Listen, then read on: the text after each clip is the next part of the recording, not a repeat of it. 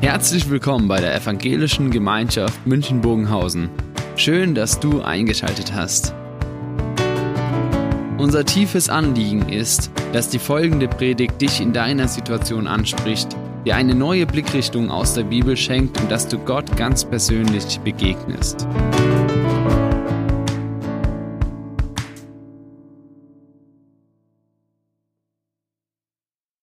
Wir haben die Geschichte schon gelesen, die Berufung von Petrus. Petrus, der an dem Morgen wahrscheinlich noch nicht geahnt hat, was am Abend alles passiert war. Der morgens aufgestanden ist und in einen ganz normalen Tag gekommen ist.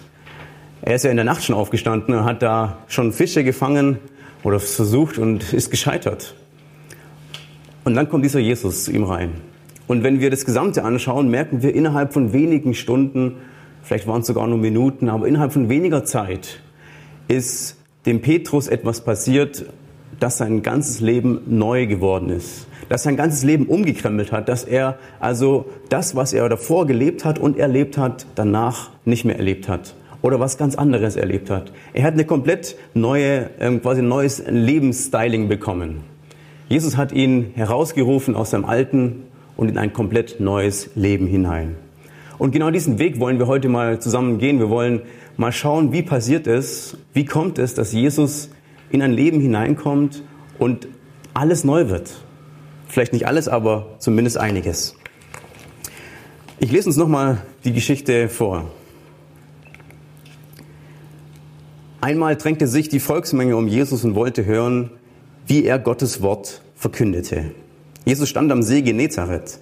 Da sah er zwei Boote am Ufer liegen. Die Fischer waren ausgestiegen und reinigten die Netze. Jesus stieg in eines der Boote, das Simon gehörte. Er bat Simon, ein Stück vom Ufer wegzufahren. Dann setzte er sich und sprach vom Boot aus zu den Leuten. Als Jesus seine Rede beendet hatte, sagte er zu Simon, Fahre hinaus in tiefes Wasser Dort sollt ihr eure Netze zum Fang auswerfen. Simon antwortete, Meister, wir haben die ganze Nacht hart gearbeitet und nachts und nichts gefangen. Aber weil du es sagst, will ich die Netze auswerfen. Simon und seine Leute warfen die Netze aus. Sie fingen so viele Fische, dass ihre Netze zu reißen drohten. Sie winkten die Fischer im anderen Boot herbei. Sie sollten kommen und ihnen helfen. Zusammen beluden sie beide Boote, bis sie fast untergingen. Als Simon Petrus das sah, fiel er vor Jesus auf die Knie und sagte, Herr, geh fort von mir. Ich bin ein Mensch voller Schuld. Denn Schrecken ergriff ihn und die anderen, die dabei waren, weil sie einen so gewaltigen Fang gemacht hatten. So ging es auch Jakobus und Johannes, den Söhnen von Zebedäus. Sie arbeiteten eng mit Simon zusammen. Da sagte Jesus zu Simon, hab keine Angst. Von jetzt an wirst du ein Menschenfischer sein. Da zogen sie die Boote an Land, ließen alles zurück und folgten Jesus.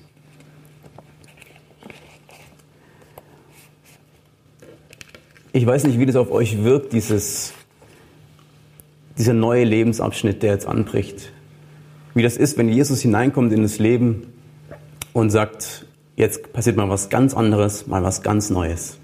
Ich habe mir das so vorgestellt, was ist, wenn Jesus heute zu, zu uns kommt und mich fragt, willst du jetzt heute ein neues, etwas Neues erleben? Aufbruch, mal wieder was ganz anderes. Wie würden wir reagieren? Und ich habe mal gestern bei unserem Teamtreff ein paar Stimmen eingefangen, wie vielleicht eine Reaktion aussehen könnte. Und das schauen wir uns jetzt mal an. Motivation für etwas Neues habe ich nicht. Die ist schon lange ausgezogen und wird auch nicht so schnell nach Hause kommen. Ich habe wirklich null Interesse, dass jetzt noch eine Veränderung kommt. Am besten bleibt alles eh erstmal so, wie es ist. Neues ausprobieren? Nein, danke. Das war noch nie meine Stärke. Ich bin eher wie ein Chiemsee-Dampfer. Der fährt jahrzehntelang die gleiche Strecke auf demselben See und will auch nie woanders fahren. Neu ist da höchstens mal der Lack. Es soll sich alles zum Guten verändern, als ob sich alle Probleme einfach so auflösen und alles gut wird. Wie ich den Spruch hasse. Wenn es noch nicht gut ist, dann ist auch noch nicht das Ende. So ein Schmarrn. Ich bin K.O. Erneuerung ist doch der Feind von Erhaltung. Am schönsten ist es eh, wenn alles normal ist. Never change your running system. Es wird nicht mehr so gut, wie es mal gelaufen ist. Sag ich doch, es bleibt am besten alles, wie es ist. Die Luft ist draußen, wir sind platt wie eine Luftmatratze.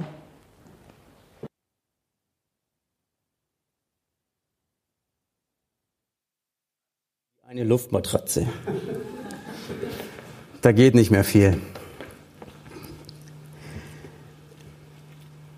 Fühlen wir uns vielleicht genauso? Ich weiß nicht, wie es, wie es Ihnen geht, wie es euch geht, wenn man denkt, jetzt mal wieder Aufbruch, mal was ganz anderes. Man kommt doch von einer Zeit her, die genau das beinhaltete. Ständig neue Sachen, neue Pläne, neue Organisationen, alles umwerfen, Lebensveränderungen anpassen und man muss sich ständig irgendwie neu justieren. Und irgendwie dachte ich, vielleicht fühle ich mich gerade auch öfters mal genauso. Und ich denke, vielen geht's auch so, langsam ist die Luft draußen von Veränderung. Mal was Neues, ja, das ist, das war mal, da hat man mal richtig Lust drauf gehabt, mal auszubrechen, aber momentan ist eher die Luft draußen. Bei Petrus war es ähnlich, ich habe es schon angerissen. Wahrscheinlich steckte er gerade nicht in der Midlife-Crisis und wollte irgendwas ganz Neues in seinem Leben haben. Wahrscheinlich hat er gerade nicht einen Lebenswandel durchgemacht und wahrscheinlich hat er auch keine, war er auch nicht auf einem Selbstfindungstrip und musste irgendwann mal was Neues, mal wieder raus aus dem Alten. Höchstwahrscheinlich war er einfach nur ein Fischer, dessen Vater schon Fischer war und dessen Wege so vorgezeichnet waren, dass er ein Fischer blieb. Und dass das, was er tat, gut konnte und dass er genau in dem auch zufrieden war. Wir wissen von nichts, von nichts anderem. Aber höchstwahrscheinlich hatte Petrus an diesem Morgen, als Jesus zu ihm kam, kein Interesse. Kein Interesse an etwas Neuem, an einem neuen Weg, an einer neuen äh, Sache in seinem Leben. Und wir lesen dann hier von diesem Jesus, der auf, auf Petrus zugeht. Er kommt aus einer Menschenmenge heraus. Wir lesen davon, von dieser Menschenmenge, die Jesus begleitet hat, die um ihn herum war. Und Jesus sieht, diesen, sieht diese zwei Boote. Und er sagt nicht, ich gehe jetzt mal auch noch zu denen und rufe die mal noch in, in, in meine Hörerschaft hinein, sondern nein, er geht aus der Masse heraus und tritt in das, in das Boot hinein von Simon Petrus. Er tritt in das Leben hinein, er steigt in das Boot von Simon. Er schaut diesen einzelnen Mann an. Er geht hinein zu ihm. Und er, tut einem, er fragt nach einem Gefallen. Ne?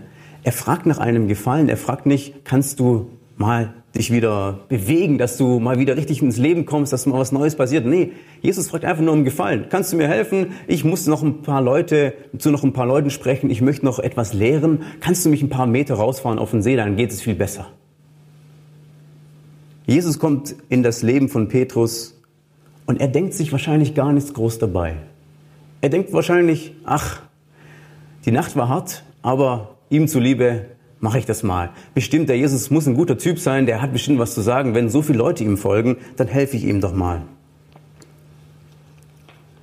Wenn wir an Berufung denken, wenn wir an, an das große Thema, ja, Jesus beruft Jünger, Jesus beruft auch dich und mich und wir sind auch Berufene Jesu, hat es meistens so einen, so einen Beigeschmack von Berufungsgeschichten sind eigentlich groß.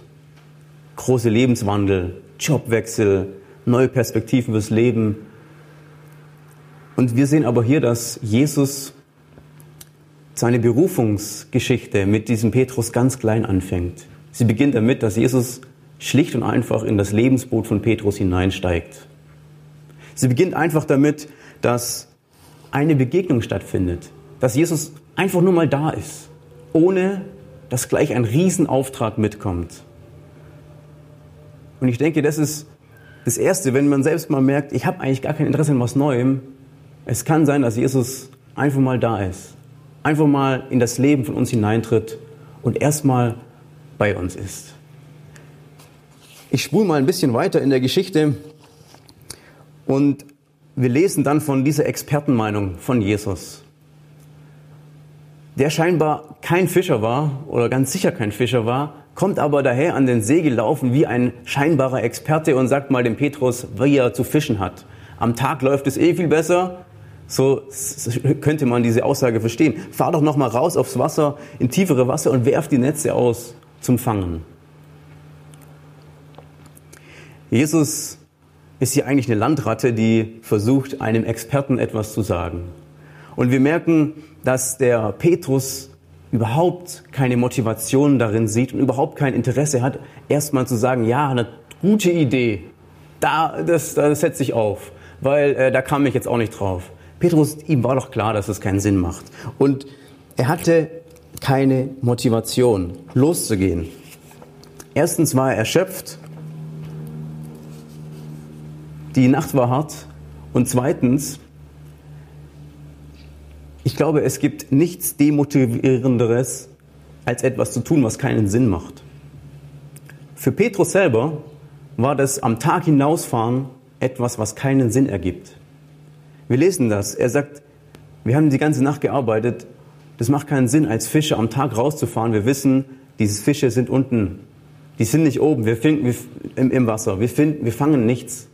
Die Motivation war bei ihm also ganz unten. Stellen wir uns vor, ich sag, lass uns an die Isar gehen, wir nehmen einen Eimer mit und wir schöpfen sie aus.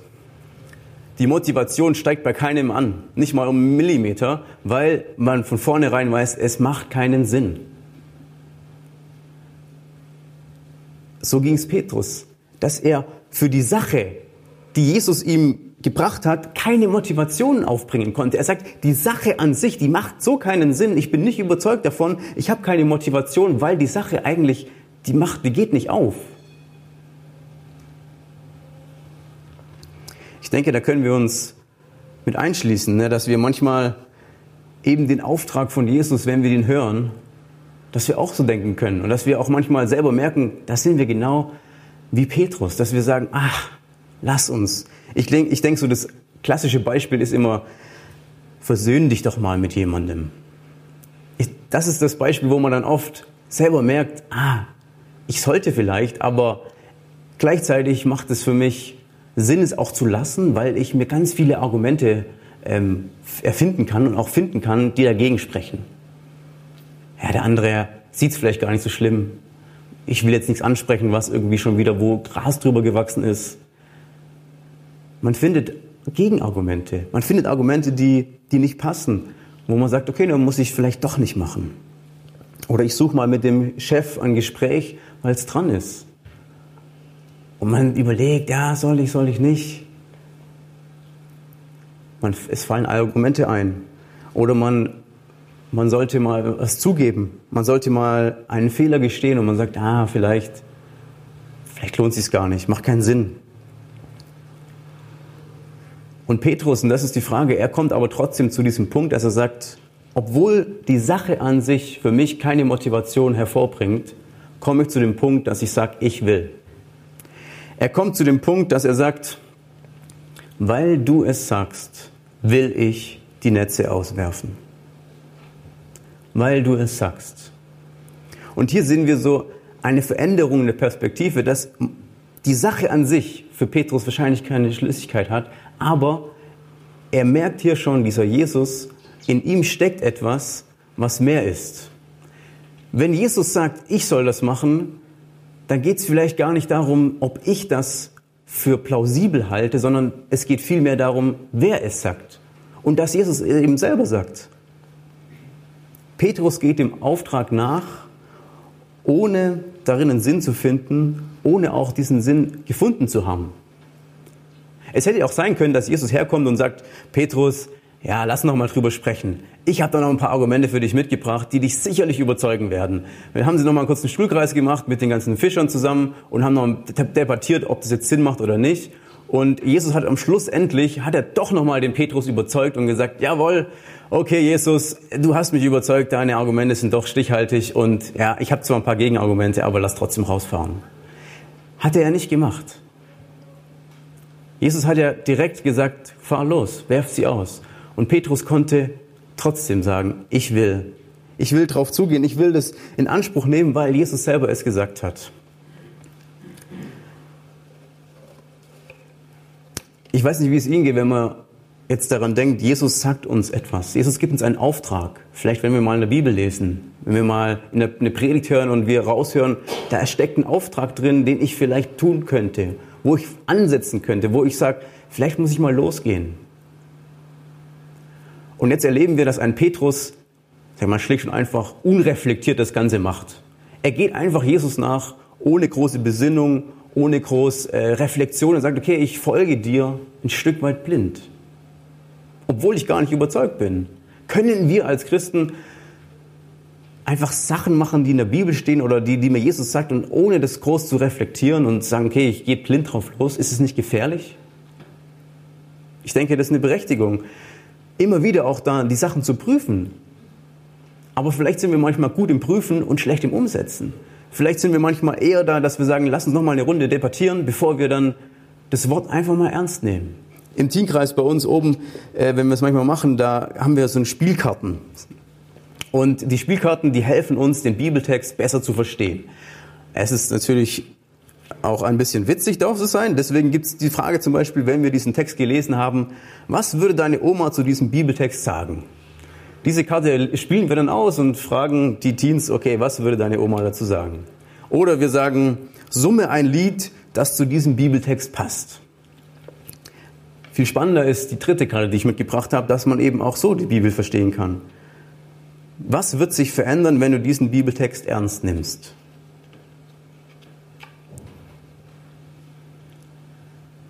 Manchmal kommt dieser Punkt, dass wir von Jesus angesprochen werden und es nicht, nicht darum geht, dass wir sagen, wir müssen noch mal alles abwägen, sondern es darf dieser Punkt auch mal kommen, dass wir sagen, wir vertrauen dir, weil du es mir gesagt hast. Weil du gesagt hast, ich soll losgehen. Weil du gesagt hast, ich soll noch mal das Gespräch suchen. Ich soll noch mal drauf zugehen. Ich soll noch mal die Dinge klären. Ich, ich soll noch mal einen neuen Weg gehen, noch mal eine neue Perspektive einnehmen. Weil du es gesagt hast, will ich es tun. Obwohl ich noch nicht überzeugt davon bin ohne Motivation trotzdem losgehen, weil Jesus es sagt. Jetzt spule ich drüber hinweg über diese Wundergeschichte, über das Sensationelle eigentlich und ich gehe weiter. Petrus erlebt das Wunder in einem wahrscheinlich Tunnelblick. Er sitzt im Boot, die Fische, die sprudeln nur so hinein in das Netz und er ist am Kämpfen, er ist im Stress und er merkt, der, er muss das Ding jetzt nach Hause holen. Er muss die Netze reinholen, das darf nicht reißen. Er hat viele Probleme. Und dann kommt die Situation, dass Petrus auf einmal ruhig wird. Nachdem sich alles beruhigt hat, sitzt er wahrscheinlich im Boot, schaut sich die Fische an, randvolle Boote, das zweite Schiff ist auch voll. Ich gehe mal davon aus, in seinem ganzen Leben hat er noch nie so einen Fang getan. In seinem ganzen Leben hatte er noch nie solche Fische auf ein einziges Mal gefangen. Und er sitzt da und reflektiert und sagt, wie kann das sein? Gegen meine Logik, gegen jede Logik eines Fischers ist es der größte Fang meines Lebens. Und er erkennt und sagt, Herr, geh fort von mir. Ich bin ein Mensch, der voller Schuld ist. Indem er reflektiert, was hier ist eigentlich gerade passiert, was ist eigentlich hier los, merkt er, da ist etwas mit diesem Jesus, und er erkennt sich selbst darin. Er hat eine Selbsterkenntnis, die, der, die, die ganz grundlegend geht. Und ich habe mir ein bisschen versucht, das vorzustellen, was bedeutet denn das jetzt? Für, wie, wie können wir das nachvollziehen? Dass Petrus sagt, ich bin eigentlich nicht gut genug für diesen Jesus. Ich bin nicht gut genug, mit ihm überhaupt in einem Boot zu sein. Diese Schuldthematik, die hier angesprochen wird, da wird sicherlich nicht davon ausgegangen, dass, dass es um eine konkrete Sache geht, die Petrus falsch in seinem Leben gemacht hat. Natürlich, keiner hat perfekt gelebt, aber dieser Petrus geht, geht eher davon einer grundsätzlichen Haltung aus, wo er sagt, nee, das geht nicht, das, wir kommen nicht zusammen. Ich habe gedacht, ich nehme mal ein Beispiel. Es ist ein bisschen so, wie wenn ein Fußballer, ein bekannter Fußballer mich, mich fragt, kommst du mal in mein Team? Ich habe hier mal Thomas Müller genommen. Wenn er sagt, kommst du in mein Team, ich habe da jetzt so ein Hobbyteam, wir spielen zusammen Fußball. Meine erste Reaktion wäre, ach cool, super, ey, was für eine Ehre, mal mit ihm zu tun zu haben und schön ein bisschen äh, Bällchen hin und her spielen und Kaffee trinken, wäre alles super nett und ich habe einige Fragen, wenn ich ihn treffen würde, super. Wenn ich dann aber verstehe, was meint diese Anfrage, was meint es, dass ich mit ihm in einer Mannschaft unterwegs sein soll, dass ich bei ihm sein und dann merke ich, okay, wenn es ums Fußballspielen geht, da bin ich nicht gut genug. Das wird extrem peinlich für mich. Und letztlich würde ich vielleicht sogar sagen, lass mal lieber gut sein. Ich bin nicht gut genug für den Job. Ich bin nicht gut genug für die Sache. Ich bin nicht gut genug für diesen Job. Und das ist, was Petrus, denke ich, grundsätzlich an diesem Tag dachte. Nicht nur für das Fischersein, für das ganze Leben. Er merkt, weil er Jesus sieht und erkennt, wer er ist, ich bin nicht gut genug. Ich passe nicht, ich passe nicht hin. Ich habe keine Überzeugung. Petrus ist nicht überzeugt von sich. Er merkt selber, passt nicht. Wir kommen nicht zusammen. Sind wir die Richtigen für diesen Jesus-Job? Sind wir überzeugt, dass Jesus wirklich was mit uns anfangen kann? Dass Jesus mit unserem Leben was verändern kann in dieser Welt? Dass Jesus bei unserem Leben, ja, die, die Dinge neu regeln kann? Dass er uns gebraucht? Ich habe gemerkt, dieser Petrus ist in eine Falle getappt. Er ist in die Falle hineingetappt, dass er sagt, weil er sagt, ich bin nicht gut genug, sagt er implizit, ich müsste besser sein. Ich müsste besser sein, damit du etwas mit mir anfangen kannst. Und vielleicht ist es genau die Falle, die wir manchmal auch denken, dass wir sagen, ich müsste doch noch ein bisschen besser sein, damit Jesus etwas mit mir anfangen kann. Ich bin jetzt noch so eine platte Luftmatratze, aber eigentlich müsste ich doch mal ein bisschen Power haben, damit Jesus noch mal was mit mir anfangen kann. Wir lesen aber in diesem Text, dass Jesus zu diesem Petrus geht und ihn beruft und sagt, ich habe einen Auftrag für dich. Geh los, geh fischen. Und Jesus, der fragt hier nicht nach irgendeiner Sünde. Er fragt, er sagt Sünde hin oder her, Fehlverhalten, falsches Leben, richtiges Leben, alles hin oder her. Das ist nicht Thema für ihn. Jesus sagt zu ihm, ich berufe dich, du sollst Menschenfischer sein, sagt er am Schluss. Am Anfang sagt er, geh raus, tu etwas für mich. Und es ist ihm egal, in erster Linie ist es ihm egal, was er von sich hält, ob er sich selbst als fähig hält oder nicht. Jesus sagt, geh los. Das ist der Auftrag, den er hat. Muss ich überzeugt sein von mir, von dem, dass Jesus mich gebrauchen kann? Nein, natürlich nicht. Jesus ruft uns trotzdem. Jesus ruft mich, dich. Jesus kann uns rufen und sagt, ich gebrauche dich mit all dem, was du mitbringst.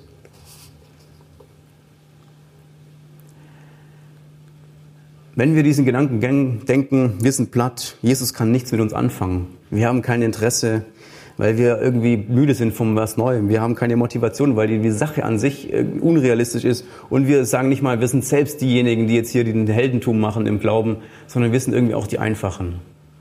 Wenn wir all das zusammennehmen und dann zum Schluss kommen und sagen, mit mir kann Jesus eigentlich nichts anfangen oder ich bin gerade nicht bereit, gerade läuft es nicht so gut, dann sperren wir Jesus ein. Weil dann sagen wir umgekehrt, dieser Jesus, der schafft es nicht, aus meinem Leben etwas zu machen.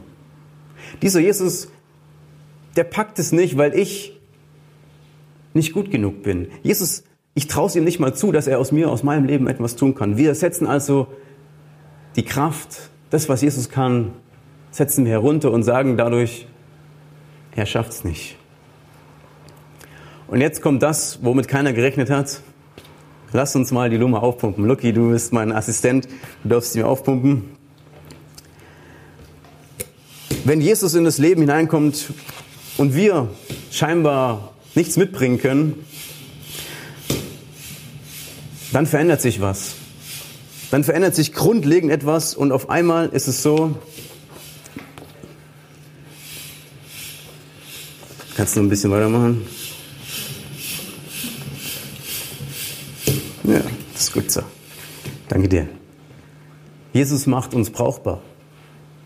Auch wenn wir uns so fühlen, als ob wir unbrauchbar wären, wenn wir geknickt wären, wenn alles, und die Luft draußen ist, ist hier in dieser Geschichte dieser Jesus derjenige, der sagt, ich mach brauchbar. Ich mach dich brauchbar. Ich mach uns brauchbar.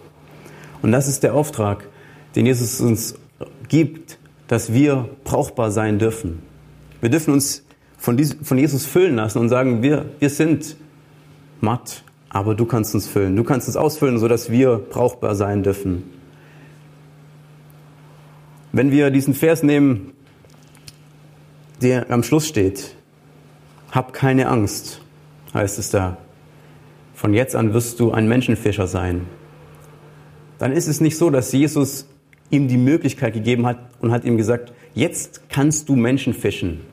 Jetzt hast du die Fähigkeit, dass du Menschen fischen kannst. Jetzt hast du die Fähigkeit bekommen oder die, das, was du brauchst, damit du Menschen fischen kannst, damit du Menschen einen neuen Gedanken geben kannst, damit du Menschen eine neue Perspektive geben kannst. Das hat Jesus eben nicht getan und nicht gesagt. Hier steht, du wirst Menschen fischen. Und das heißt, Jesus selber wird es tun. Und er, Petrus, darf das Netz sein, der es einfängt. Petrus darf das Netz sein, der, der das Werkzeug ist. Aber er ist nicht selber der Menschenfischer. Er kriegt einfach die Zusage, du wirst. Wir werden. Menschenfischer sein. Wir werden Menschen begleiten dürfen. Wir werden Menschen ähm, eine neue Perspektive geben können, beleben können. Das steckt dahinter, hinter diesem auch Fangen, Menschenfischer machen. Und das ist die Zusage, die wir heute mitnehmen können. Lasst uns von Jesus wieder füllen, aufmachen. Wir wollen jetzt ein Musikstück hören. Vielleicht ist der eine oder andere Gedanke dabei, den man sich mal einspeichert.